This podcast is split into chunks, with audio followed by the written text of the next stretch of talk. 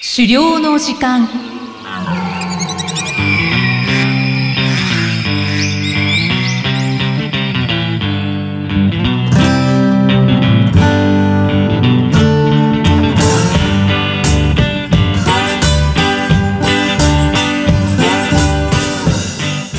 こんにちは、漁師の藤井久人です。こんにちは進行役の生きみえです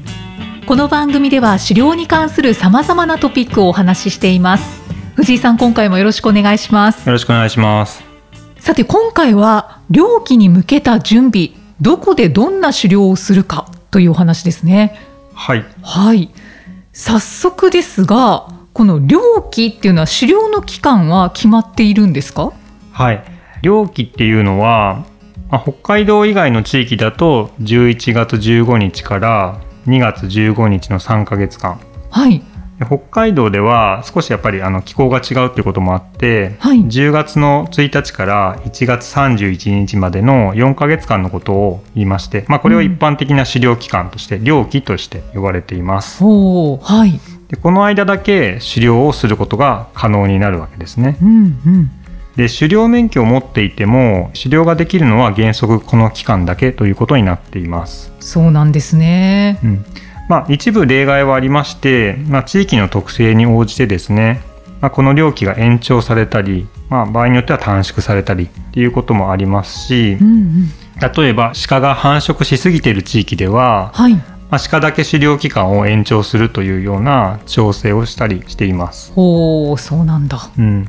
まあ、あと、まあ、私がよく言ってる、まああの有害鳥獣駆除ですね、はいまあ、農業とか林業とかで被害が多く出てるような地域で、まあ、被害の防止を目的とするような許可捕獲って呼ばれる活動になるんですけれども、まうあ、んこれは猟期とは別で、まあ、必要に応じて期間を定められて行われているということになっています。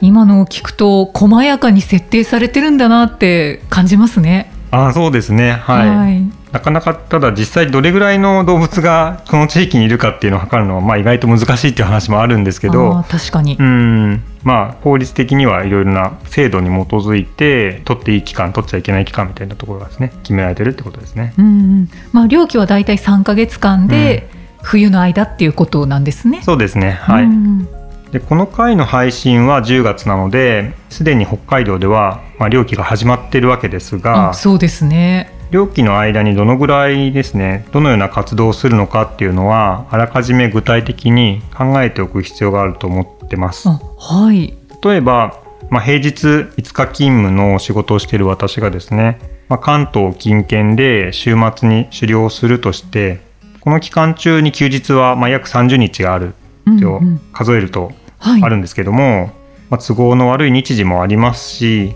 まあ、実際に活動できる時間っていうのは限られてくると思うんですよね。そう考えると少ないですねそうですね うんあとまあ全然知らない土地に一人で行っていきなり狩猟するっていうのはですねはいまあ、登山とかキャンプだったら可能かもしれないんですけどもやっぱり狩猟ってそういう類の活動ではないので、うんうんなかなかあのいきなり行くっていうのは難しいので、はいまあ、どこにどういう鳥とか動物がですねいるのかっていうのは事前に情報収集かなりしていく必要がありますし、まあ、うんそれは必要最低限必要になってくるんだろうなと思ってます。はい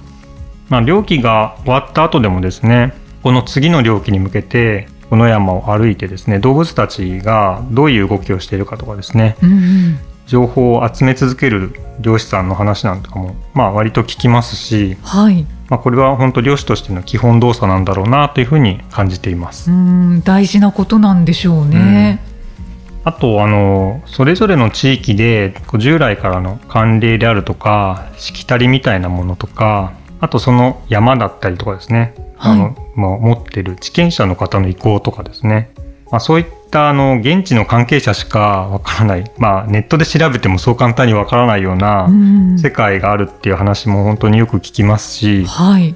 まあ、こういったことをですね可能な限り、まあ、おそらく現地に行かないとわからないところも含めてですね調べてってですねいつどこで何をどういうふうに捕獲していきたいのかってことをですね具体的に計画を考えていくっていうことになるんだろうと思っていまうす。ん本当ですね大事ですうねん。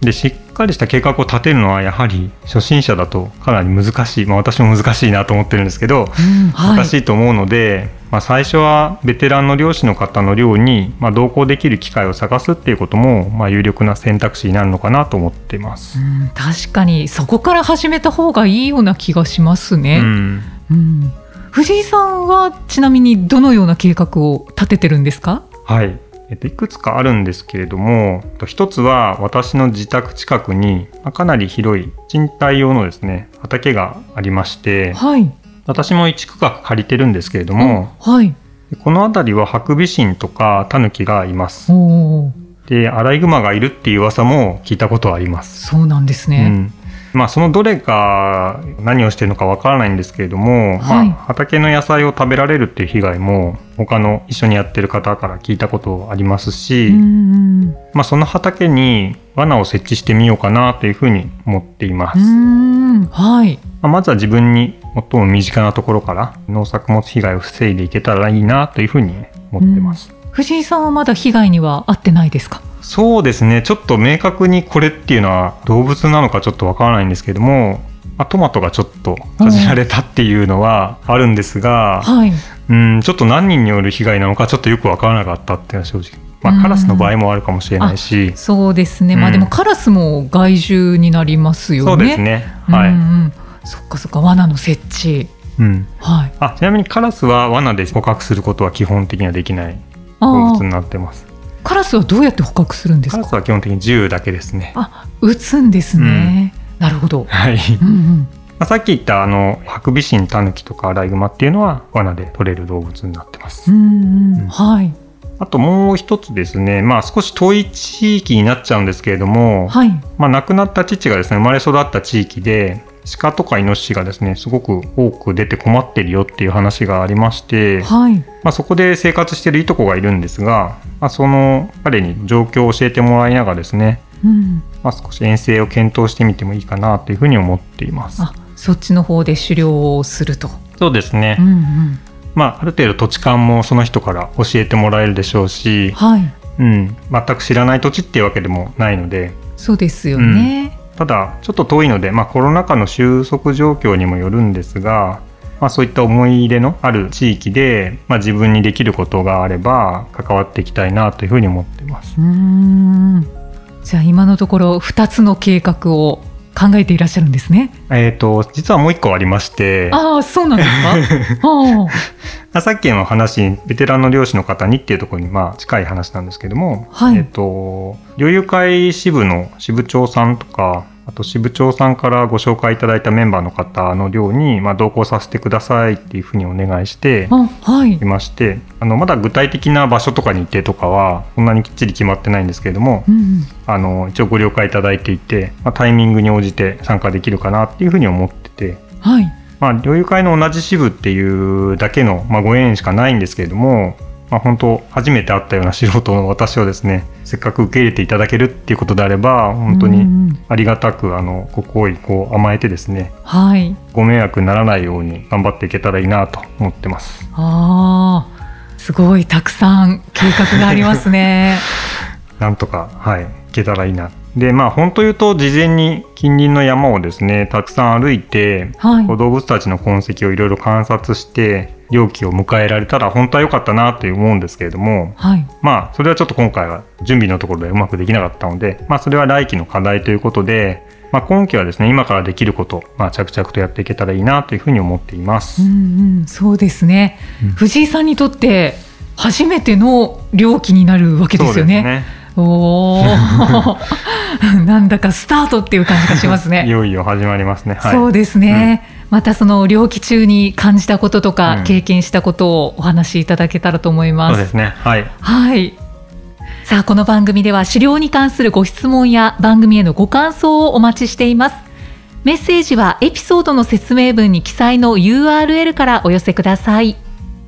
藤井さん、今回もありがとうございました。ありがとうございました。